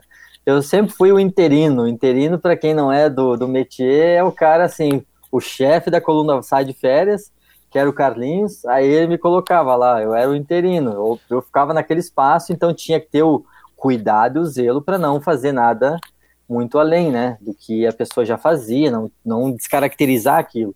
Ou então o Ciro Fabre, saudoso amigo, conhecido assim como amigo no Jornal Pioneiro, saía de férias num determinado período e eu ocupava o espaço dele de crônica, mas não tem mais me privilegiado aí nesses espaços aí, não sei porquê. Mas um dia eu voltarei. Aí, nesses, nessas situações, sim, a gente tem que ter um, um zelo muito grande. Mas para mim, reportagem sempre foi mais é, o senso da observação, com análise sempre que fosse possível, né, de ter um, um, um, meu olhar sobre aquelas coisas, mas dificilmente em primeira pessoa. Mas eu te digo assim que muitas vezes soa muito, não é nem pretencioso, mas às vezes soa muito forçoso a história da pessoa se colocar à frente da reportagem, né? A gente vai falar, sei lá, são situações diferentes, mas um Hunter Thompson da vida em que o jornalismo gonzo se coloca é, né, como personagem principal para que tudo aquilo faça sentido. É bacana, é interessante, é um exercício muito interessante, mas para mim não cabe em tudo. Para mim, quando tu vai entregar algo em primeira pessoa, é porque aquilo realmente faz muito sentido e o teu olhar traz uma observação muito aquém, muito além, aliás, daquilo que é, seria observado pelos entrevistados. Então tu vai enxergar isso num Norman Mailer, por exemplo, quando ele vai fazer cobertura política é, é do, do, da eleição presidencial nos Estados Unidos, né? A, aquela ironia, né? Aquela, aquele traço um pouco mais característico dessa forma. Tu vai encontrar isso às vezes no, no Gay Talese, em que ele também vai largando alguns extratos disso, mas tem que ser muito pontual, tem que ser muito específico, tem que ser muito bem construído, porque senão é simplesmente uma opinião sobre algo que, que mil pessoas têm opiniões diferentes. E hoje, infelizmente, é uma das coisas que eu vejo, é o jornalismo tem migrado muito para essa coisa do jornalismo de opinião, né? Então, muitos é, repórteres, articulistas, uma palavra mais antiga, mas ainda existe, eles começam a ter seus canais também sendo estimulados pelos próprios veículos, muitas vezes. Então, o cara tem lá um canal no YouTube, ali tem isso, tem aquilo, tem mil é, formas de, de, de, se apresentar para o leitor ou para o espectador, enfim, e podcasts, etc. E às vezes aquilo fica meio que verborrágico. Né? Tem que ter o zelo, tem que ter o cuidado. Por isso que para mim faz muito sentido no jornalismo o ofício do repórter, que é o cara que vai ouvir o contraditório, que é o cara que vai até as pessoas, que não espera a informação chegar, que ele tem sede, tem curiosidade de entender os, um contexto, entender uma raiz histórica, confrontar isso, né? buscar o, o, o choque muitas vezes não pela polêmica, como muitas vezes alguns da opinião fazem, mas justamente pegar uh, o, o, contraditório para entender como é que isso se, se constrói, como é que é uma dinâmica que se constrói de, de, de entendimento, de percepção sobre um problema, né? É, eu costumo falar que eu uso uma expressão de que eu gosto de ser aquele cara que constrói pontes para tentar ligar esses opostos e não aquele que ajuda a, a construir esse muro para dividir, para separar ainda mais esses opostos. E não falo só de hoje, do contexto que a gente tem. De um modo geral, em vários assuntos, em vários momentos, assim, né? É, eu sou muito aquele do, do, do, entusiasta cultural, por exemplo. Eu entendo que a gente precisa é, é, dos diferentes setores, das diferentes áreas, das diferentes manifestações culturais Uh, não só daqueles que muitas vezes são os que mais estão em evidência, mas pessoas que estão em processo inicial, pessoas que já foram esquecidas, pessoas que, que não estão aí no, no, no circuito, né? Que é importante buscá-los, é importante fazer o que o Jornal Pioneiro tem feito agora, através da Ciliane e do Andrei, mais até o Andrei tem feito, que é a arte no período da quarentena, né? O que, que os artistas têm feito? E dessa forma tem se resgatado muita gente que muitas vezes o próprio veículo não tinha mais tratado sobre a história dessas pessoas, sobre eh, a produção cultural dessas pessoas. Isso é bem importante. Poxa, e, co e, como, né? E aí eu falei antes, o Carlinhos Santos também faz isso, né? A Ciliane uhum. Vieira, o, o, Jornal Pioneiro e a, e a Rádio São Francisco, né? Esses profissionais citados, que eu acho que sim, né? Fa falta essa, essa coisa de... Claro, tudo bem, tem a crítica, sim, vamos criticar, mas tem também quem tem que fazer essa essa ponte, seja, seja o filme O Banco, por exemplo, ou não, Sim. tem que, né? É. E aí eu já conto, a primeira vez que eu conheci o Munhol, né? Tá, sabia que ele escrevia no Pioneiro, e aí o, o Delano conheceu fazendo, fazendo o documentário lá, né? E, e, e, eu conheci o Munhol. Eu conheci na Folha, é, é pré-documentário, pré, pré, conheci pré. na Folha. Uh, é. é. que eu não sou tão velho que nem vocês para me lembrar da Folha do Sul, né? Vocês estão falando de coisas de outros períodos, então vamos... É. É isso. Século passado. Mas, mas isso aí eu vou ilustrar como eu conheci o Munhol, isso que ele falou agora, dessas pontes, né? E o Munhol foi para Garibaldi para fazer uma matéria, não sei o que, que era a matéria que ele foi fazer, e nisso ele encontrou um amigo em comum, lá, um amigo meu, na verdade, que conheceu ele lá, e disse: Ó, oh, tem um filme de Garibaldi aí, tá rolando na, na locadora e tal que foi o, o malfadado El Matador, um trash. El Matador. Um filme trash, mas que foi sucesso. Cópia. Eu, te, eu tenho cópia do El Matador. E, e, não, foi sucesso, né? Mas é trash. Já aviso, eu não vou fazer é que nem Munhol, eu não tenho como apagar, porque tipo, Delano volta e meia vem com essa ameaça que ele tem cópia, então não, eu, eu fico bem quieto. Mas e aí, o, e aí o Marcelo foi lá e o cara falou para ele, e o Marcelo tava fazendo outra matéria lá, e aí na semana seguinte eu abro o Pioneiro e tá lá uma nota com, com foto, inclusive, da capa do El Matador. Isso. E o Munhol fa falando sobre o filme e dizendo assim, ainda me disse. Eu lembro. Eu não, não vi, mas já gostei. Que é isso aí que o Munhol está falando, né? Essa coisa do, do incentivo. Então, eu acho, eu acho bem importante isso. Mas eu queria te perguntar uma outra coisa, assim. Dentro Fala. desse universo que a gente vive há muito tempo e agora na pandemia está exacerbado, existe um excesso de tudo um excesso de imagem, um excesso de live, um excesso de filmes à disposição para assistir em streaming, uh, um excesso de livros para ler. Como que tu, Marcelo Munhol, lida, que eu sei que tu é um cara que gosta de ler bastante, é um cara que gosta de ver filme, como que tu lida com todo esse excesso para te centrar e ver, não, eu vou ver isso, eu vou ler aquilo uh, e vou descartar isso, porque é um, é um clima de ansiedade que eu falo por vivência própria, que eu vivo ansioso, às vezes eu fico o dia inteiro pensando o que eu vou fazer e não faço nada. né? Como que tu Sim. lida com isso? Olha, eu vou te falar que o fato de, de estar uh, trabalhando no jornal nesse período, com pandemia, e, e que eu fui lançado desde o do final do ano passado, para as pessoas entenderem, eu saí da editoria de, de cultura e fui lançado na, na editoria de economia, às vezes política, editoria de geral, enfim, outras coisas. E aí, dentro da pandemia, naturalmente começou a aparecer muitas pautas para a gente tratar da pandemia. Então, foram as primeiras que eu fui fazendo, foi com relação à pandemia. O fato de estar trabalhando é, dentro desse contexto me fez ter duas situações. Uma de mergulhar no trabalho efetivamente, não ficar pensando em vida pessoal, pensando em, em situações que me trouxesse talvez mais ansiedade. Segundo, é uma enxurrada tão grande de informação que é assim, eu trabalho em casa desde que começou a pandemia, mas com televisão ligada, eventualmente com trocando um, dois, três canais e ligado em coisas que estão acontecendo no Brasil, no mundo, aqui. Isso sempre foi natural para mim. Agora, te confesso que de uns, de uns tempos para cá tem sido bem difícil é, domar um pouco a ansiedade. Isso falo da minha vida pessoal, de situações que né, a vida não para e a gente tem que lidar com isso. É, minha filha mora, morando aqui comigo, é, estudando em casa, tendo que dar atenção para ela, liga o Zoom para ela ter aula, correção disso, daquilo, é, coisas da vida natural, né? Ir ao supermercado, tentar encaixar a rotina da vida em meio a um processo muito exigente em que tão, o jornalismo está nos, nos exigindo mais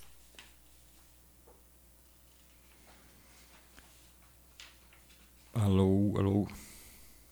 Acho que aí congelou o Marcelo agora. Houve um congelamento. Voltou? Voltou, voltou. Voltou agora. Voltei. Tô aí. Tá vendo? É isso que começa a acontecer. Até o computador falha, porque fica cansado, fica exausto. Imagina a gente. Então, te digo assim, muitas uma das coisas que tem sido bem difícil para mim me concentrar é parar para ver um filme, ver uma série, por exemplo. Faz tempo que eu não vejo, sabe? De sentar e dizer assim, cara, vou ver um filme, sabe? Vou pesquisar, vou pegar um filme para eu assistir, contemplar e tal. Uh, livro, eu tenho picado de um para outro, sabe? Tenho feito uma, uma leitura super Uh, não digo dinâmica, mas eu pego um livro que nem esse um dos mais recentes que eu comprei. Esse livro aqui deixa eu encaixar bem. O Príncipe e o Sabiá. E outros perfis. Otto Lara Rezende. Então eu fui pegar em alguns aqui títulos aqui de quem de perfilados e aí eu fui olhar e ler um, dois, três, quatro ou cinco e largar, sabe? Ali poema, coisas esparsas, é, mas está sendo bem difícil uh, domar essas, essa, vamos dizer assim, um emaranhado de informações, uh, a ansiedade com relação ao trabalho, uh, o volume muito grande com, com relação àquilo que nós temos que fazer, naquilo, naquilo que a gente tem que dar conta. No meio disso tudo, o jornalismo passou a ser sim muito exigido, sim, mas as, a, a, tem mudado de um tempo para cá é, é, o nosso envolvimento com outras mídias, né, com outros formatos de conteúdo. Então eu, te, eu falo hoje assim, é, não sei se vou fugir muito da história, depois vocês me resgatam, que hoje para mim faz muito uh, sentido imaginar que nós jornalistas estamos na mão de engenheiros e pessoas que desenvolvem software e aplicativos. A gente está na mão desses caras. Ah, mas e o jornalismo? Para eles tudo virou uma questão de, algoritmo, virou uma questão de pontuação, ranqueamento do, dos textos. Aquilo que pode ter mais vazão daqui, mais vazão dali, e de um modo geral, eu não sei se eu já consegui conversar com um jornalista com maior ou menor experiência, com mais tempo de vida ou menos de idade, que tenha uma dimensão mesmo dessa completude do que significa um ambiente virtual e o que significa uh, criar esse design uh, por detrás da informação, sabe? Uma opção Ó, a Siri reclamou aqui, ó. Agora, sei lá da onde, a Siri reclamou aí que eu falei alguma coisa. Isso, é, esse negócio, é louco isso, meu. Tu tá vendo? A gente é monitorado. O que eu falo é assim, as, as universidades, né, os cursos de jornalismo vão ter que inserir cadeiras de desenvolvimento de software. Vão ter que inserir isso, senão a gente vai ser patrolado. Que a gente não tem a dimensão do que, que do, de como é que as coisas procedem dentro do ambiente virtual o que se faz hoje é muito tatear no escuro. Tem mais, hoje é, faz muito sentido eu aprender sobre as ferramentas é, de, de, de ranqueamento ali do Google, de como é que se insere informações, de como é que o Google lê, uh, assim, faz essa leitura digitalizada do meu primeiro parágrafo, a partir daquilo, das palavras contidas ali, ele vai ranquear ou não o meu texto da melhor forma. Incrível, né? Isso vai nos estar tá nos conduzindo para um outro caminho. Eu gosto muito de não entregar as coisas no primeiro parágrafo, mas o Google exige que a gente escreva as coisas mais relevantes naquela padronização do texto no primeiro parágrafo, para um melhor ranqueamento do texto.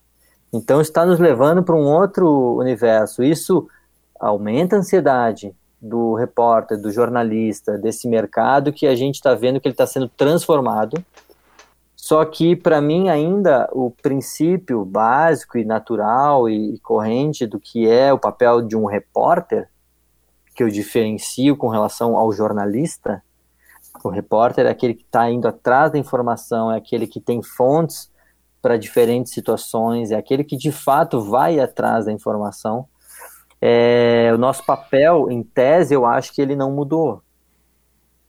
Mas o que muda é como está sendo embalada essa informação, a exigência que a gente está tendo, a, a, a, forma como a gente tem que ser desenvolto em diferentes mídias, em diferentes formatos. Isso tem sido uma exigência muito grande, sabe? Que também aumenta esse, esse, esse arsenal aí de, de material bélico de ansiedade, sabe? Enfim. Pois é, porque daí para quem, quem lida com informação, e aí o, a, a imagem e as coisas são em excesso, o tempo, na verdade, é o que mais falta para todo mundo, né? E aí Sim. vocês, jornalistas que lidam com informação, tá aí o Delano, o Munhol e tantos outros que nos acompanham, Uh, a, a, informação também ela é em excesso de tudo o tempo todo, né? E aí vocês têm que fazer essa espécie de, de seleção do que vão ver e ouvir para poder levar para as pessoas que consomem o produto jornalístico de vocês, Sim. né? Então eu imagino que seja bem, bem por essa aí.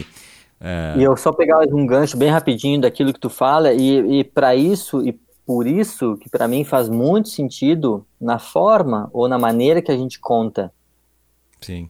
Porque, ah, vamos falar da pandemia, não sei o que, é que a gente ainda não falou sobre a pandemia. Yeah.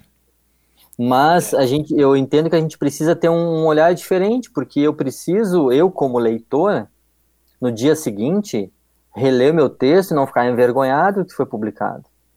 Se eu começo a reler o meu texto no dia seguinte, é um exercício que eu faço, reler o meu texto no dia seguinte e eu paro no segundo parágrafo, terceiro, cara desiste, é porque eu, o leitor não vai ler nem o primeiro parágrafo se eu desistir no terceiro. Se eu não ler o meu próprio texto no dia seguinte de cabo a rabo, é porque não fez sentido. É porque aquilo não atraiu a atenção do leitor. Eu sou atraído dessa forma. Porque eu, eu posso pegar aí uma determinada informação e eu me informo da maneira mais básica possível. O que vai me levar a ler um texto de duas, três, quatro páginas é que ele tem que me trazer algo, não só algo novo, mas algo que me conduza para essa leitura, que seja prazeroso, é. que seja interessante ler. Que o tem que pegar o leitor não... pela mão, né? Tem que é, pegar o leitor pela chegue... mão e conduzir, né? Isso, que não chegue no final e diga assim, cara, que porcaria isso aqui. Não, que ele chegue, por mais que ele que ele é, que seja um assunto que ele que, que seja contrário a um pensamento dele, que ele chegou até o final e diz assim, é interessante, é, não concordo em nada, mas de fato o cara me conduziu até aqui, até o final, e foi, foi bacana ter passado por esse percurso. Legal. Porque a gente vê muito texto, antes que o Delano faça, a gente vê muito texto longo, e aí essa questão do, do, dos uhum. textos longos, né? Aqui nós temos no Brasil quem que faz a Piauí, faz texto longo, a Serrote já uhum. mais ensaios e tal, né? Mas tem pouco espaço para isso. E quando tem, às vezes a gente esbarra nisso. Parece às vezes que o jornalismo esqueceu das pessoas, né, que tanto falas, e só, se, só pensa nos números, né? Tem textos, por exemplo, o El País, que é um grande jornal e tem a sua edição em, em português, tem muitas matérias longas que eu começo a ler e eu paro no meio, porque ela começa a se perder nessa questão de números, dados, dados, dados, que é o que cansa, né, me parece. Não sei vocês que que lidam com isso também, o Delano também, que escreve também de uma forma muito muito semelhante, né? Um jornalismo um pouco na, na experiência que, que tivemos juntos lá no Serra Cult, né? O jornalismo descritivo, narrativo, enfim, né? Mas me parece que às vezes peca nisso, né? Porque não basta ser um texto longo para ser um jornalismo diferente, tem que, tem que atrair, que é o que vocês estão falando aí, né? É, e eu acho que é muito relevante, para mim é muito importante uh, sempre dar enfoque mais nas pessoas, porque o jornalismo de dados, uh, e muitos não estão ambientados com isso, mas jornalismo de dados são é, baseado em pesquisa, baseado em tabulações, baseado em estimativas, e muito em número. Uh, é, é uma febre hoje. Se um dia alguém quiser aí que está me ouvindo, é estudante de jornalismo, não, não curte muito o dia a dia de uma redação, monta uma assessoria para traduzir dados e vender para veículos de comunicação. É um grande filão, jornalismo de dados. É, por mais que tenha isso, né, um texto de economia, informativo, falando de um projeto, falando de algo muito técnico, para mim só faz sentido se houver pessoas envolvidas. Parece lógico, né, a gente falar disso tu não toca um projeto, seja de inovação, seja do que for, sem pessoas. Mas eu acho que é, tem que se dar uma carga, um valor às pessoas. Não só aquela informação técnica, né, que ele vai me passar, que ele vai me explicar o porquê daquele projeto, mas quem é esse cara, de onde é que ele veio, que pensamento ele tem, por que, que isso é relevante para ele, por que, que ele é um cara que gosta tanto de ser um, um cara que fomenta uh, esse sentido mais de colaboração.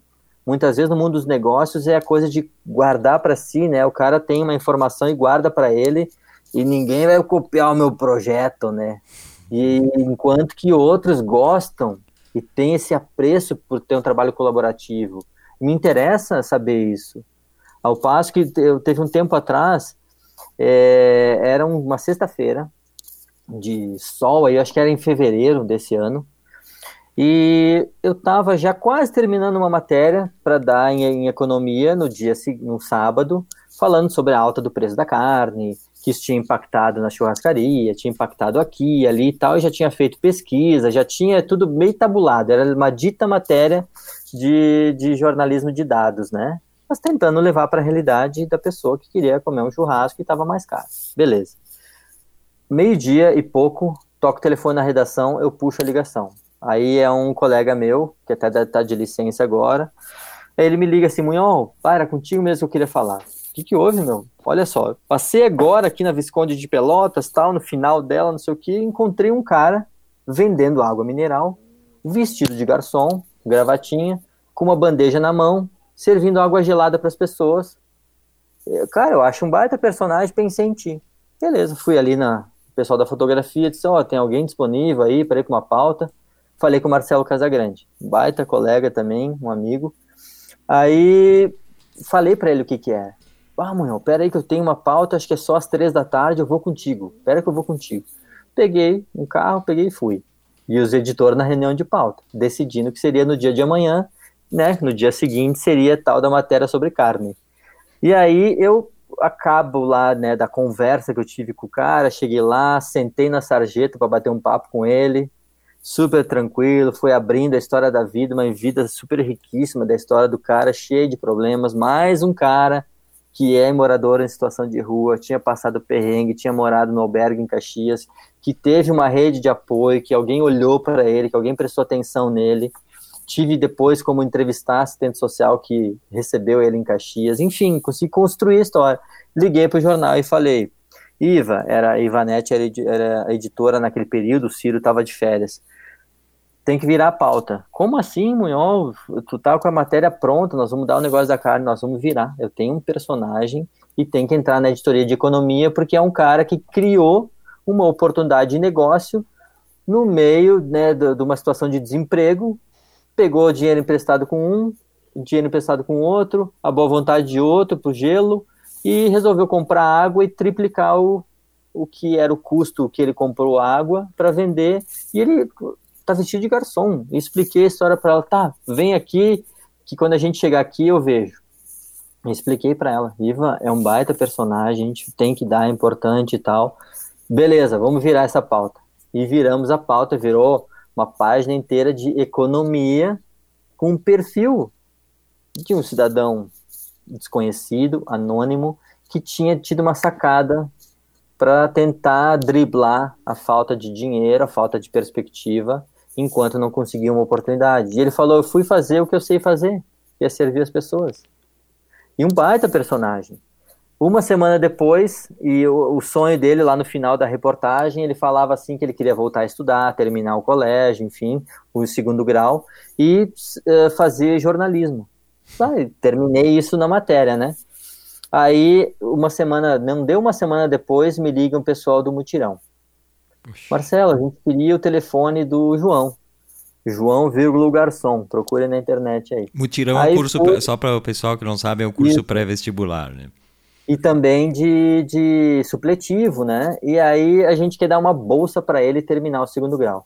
Aí fiz a ponte e tal.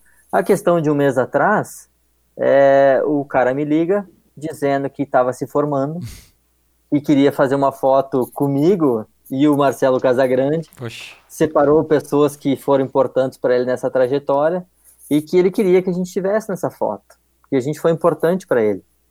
Foi significativo para ele. E a partir daquilo ele conseguiu, né, terminar o ensino médio dele com 30 e poucos anos. 31 anos, eu acho.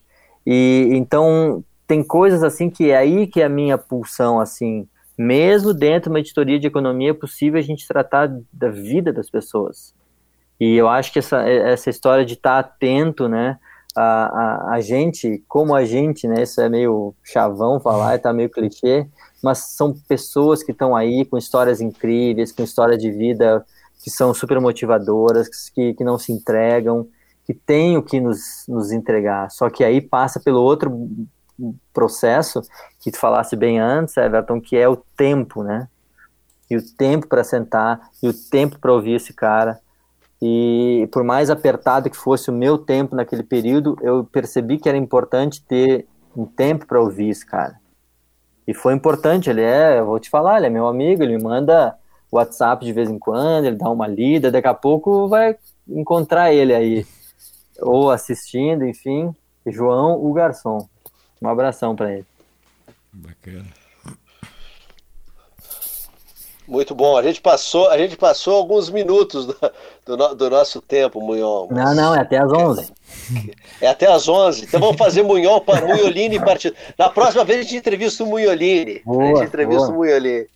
É, deixa eu dar uma atualizada aqui, pessoal que está participando ativamente aqui. Ó. A Josiane Guimarães botou assim: Vidas e suas histórias. A construção incrível de sonhos por aqueles que não desistem. Belíssima Boa. significação pelo olhar no outro parabéns aos envolvidos, que é o jornalismo uh, mudando, inclusive, né? Também pode ser uma coisa meio, ah, jornalismo não pode mudar a vida das pessoas. Ele muda, sim, né? A gente recebeu aqui a Letícia Duarte, que faz, faz um jornalismo também nesse sentido, né? Muito humanitário. E ele acaba mudando, sim, né? A Daiane Almeida botou aqui, essa sensibilidade que o Marcelo Munhol tem, que é admirável e faz a diferença nas matérias dele do João Garçom, ela está citando aqui. A Nica Ferronato. A Daiane, a Daiane é interessante porque eu trabalhei com ela na, quando eu fugi do jornalismo. Acabamos nos conhecendo. Ela trabalhou comigo numa escola de inglês, enfim, como consultora comercial. E hoje é interessante, um tempo, um tempo atrás, talvez um mês e pouco, ela despertou para o jornalismo e começou a estudar. E até já me fez uma, uma entrevista e tal, para um trabalho. Espero que eu não faça ela tirar uma nota ruim com o que eu respondi. Espero que ajude ela, pelo menos, a tirar uma nota razoável. Bacana, olha só, tem mais aqui, ó. Eu vou só citar rapidamente, né?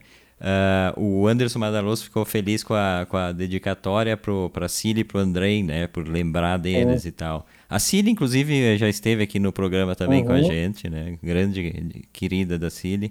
Uh, o Dinarte, ó, o Dinarte botou aqui. Só gostaria de deixar registrado que o Marcelo apenas precisou de estímulo e espaço, muito mais, muito mais do que um editor.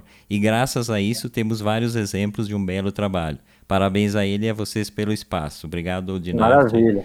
Uh, Valeu, Dinarte. Olha, olha, só, deixa eu, dar um, deixa eu dar um adendo agora, já que o Dinarte voltou aí, eu ia falar mais para o final, mas antes que vocês me cortem, olha só, uh, tem um projeto aí que o Dinarte me ajudou demais a desenvolver, e o que ele fala é meia razão, porque sim, ele me, me ajudou muito, me estimulou muito, ele conseguiu mexer assim, né, no, no meu âmago para poder trazer para fora algumas coisas.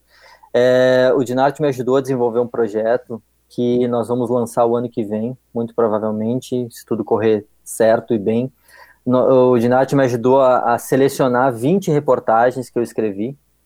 20 reportagens vão ser compiladas em livro, é, impresso Boa, e também em, em, formato virtual, que é através muito da bom. editora Lido, que é né, a editora do Dinarte. Então eu falo para ele, cara, tu foi meu editor que, que iniciou o processo lá no jornalismo e agora, não adianta, vai ser meu editor dentro desse caminho aí do, dos livros, se tudo correr bem, trans, transcorrer bem, esse entendo que vai ser um, um, início de um processo. E são 20 reportagens, um apanhado desde a Folha, Folha de hoje, do Folha do Sul, passando pelo Pioneiro, passando pelo Caxiense e voltando ao Pioneiro novamente agora, que eu estou no jornal de volta desde fevereiro, dia de março do ano passado. Então, um compilado bem bacana que o Dinasti foi importante nesse processo porque ele me ajudou a selecionar.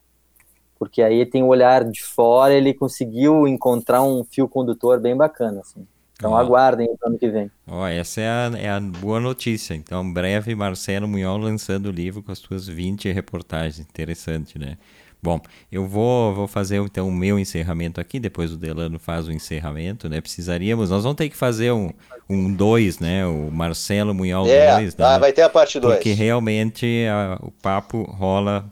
Então, assim, Marcelo, além da nossa amizade pessoal, né? Que é alguma coisa que a gente tem há vários anos, uh, tá aqui também o cara que eu admiro muito no jornalismo impresso, tu sabe disso eu te falo e tu às vezes tu nem tu acredita, né, em tudo que as pessoas te falam, mas eu vejo, é só tu observar aqui no chat o que as pessoas escreveram. Então, se tu não acredita Depois em eu vou ler, pelo amor é, de Deus. Leia porque é um é, é, essas coisas que estimulam a gente, assim como tu estimula Sim, é eu e o Delano nos nossos projetos, no antes que seja tarde, é um grande estimulador desse desse projeto também. É, é isso que faz a gente tocar essas coisas. E para o jornalista uhum. não é não é de outra forma apesar de ser um emprego, é um emprego, mas se tu não tiver o estímulo para estar tá lá, e eu vejo é. que o Munhol tem muito isso, né, que ele consegue uh, driblar às vezes as dificuldades de tempo e de, de, espaço e fazer o que ele realmente sabe fazer, que é esse jornalismo mais humanizado. Então eu queria te agradecer demais ter estado aqui com a gente,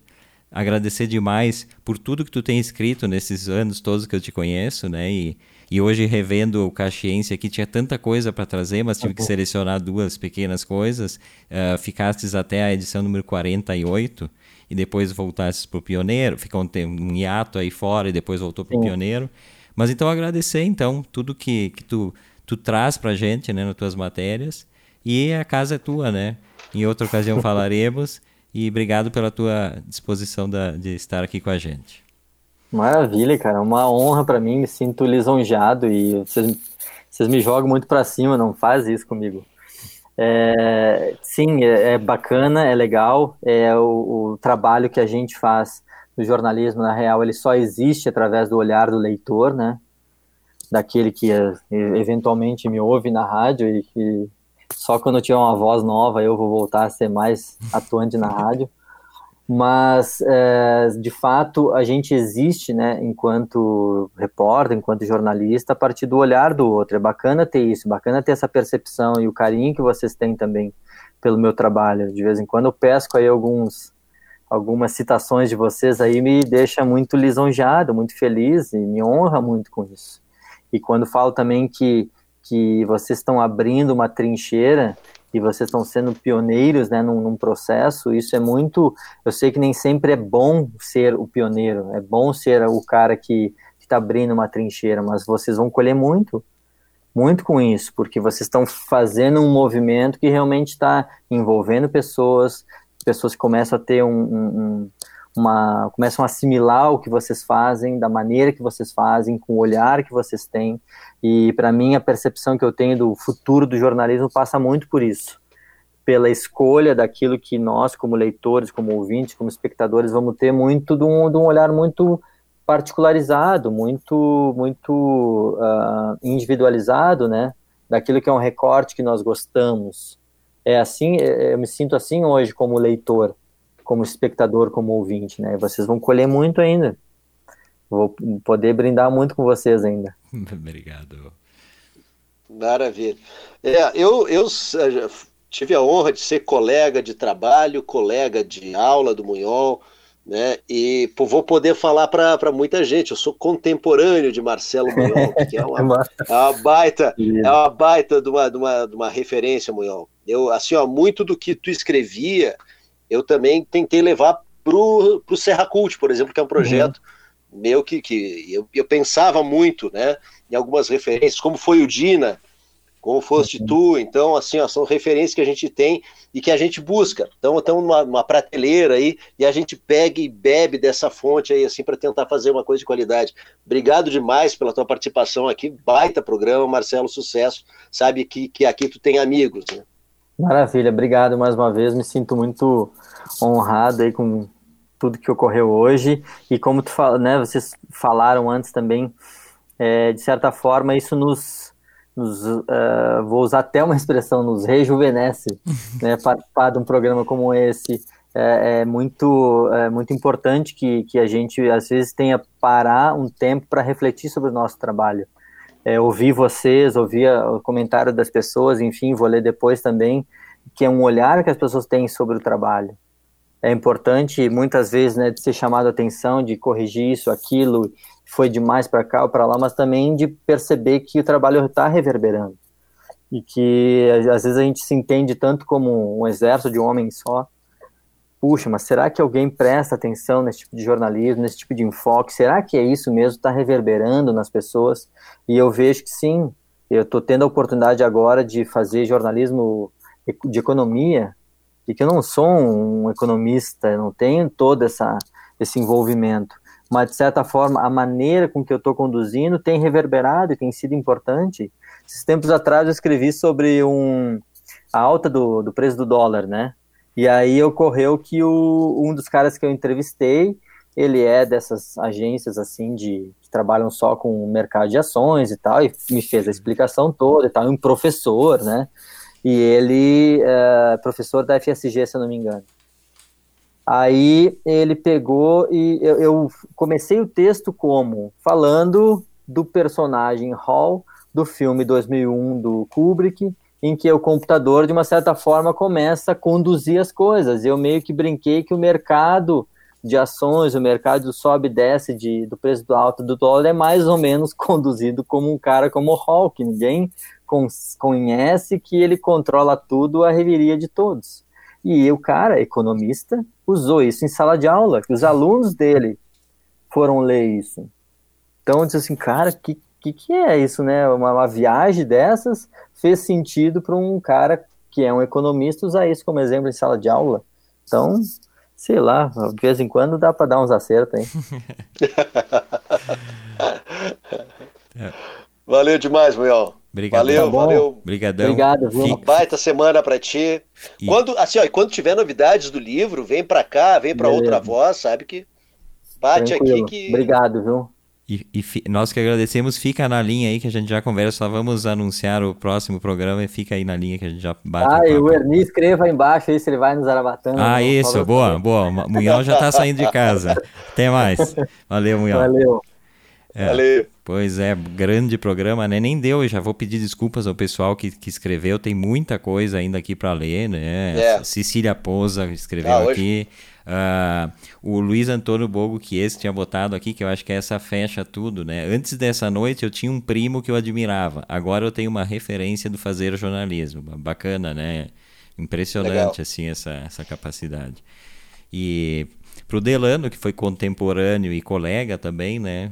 Muito especial também, né? É, o Munhol, o Munhol é um baita de um cara, uma referência, né? Além de de um cara gente boa demais, é uma referência para todo jornalista. Hoje eu estou mais do, do, do, do, rádio, que é uma coisa que me completa de uma forma né, que não, não, não, não tem muita explicação que eu sinto no fazer rádio.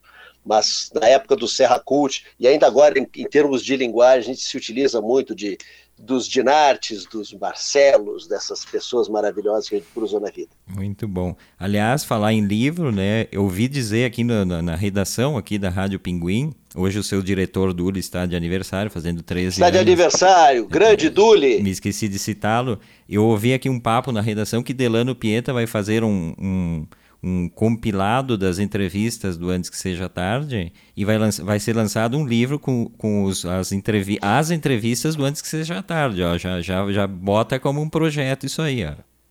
Pode ser assim, ó, pode ser como entrevista ou como forma de crônica, hein? Imagina uma crônica de cada entrevista também. Ó, vamos, vamos pensar nisso. Vai né? ficar muito legal. Vamos pensar nisso. Vamos Eu... pensar nisso. Uh, e aí agora... Boa ideia, hein? É, Boa não, ideia.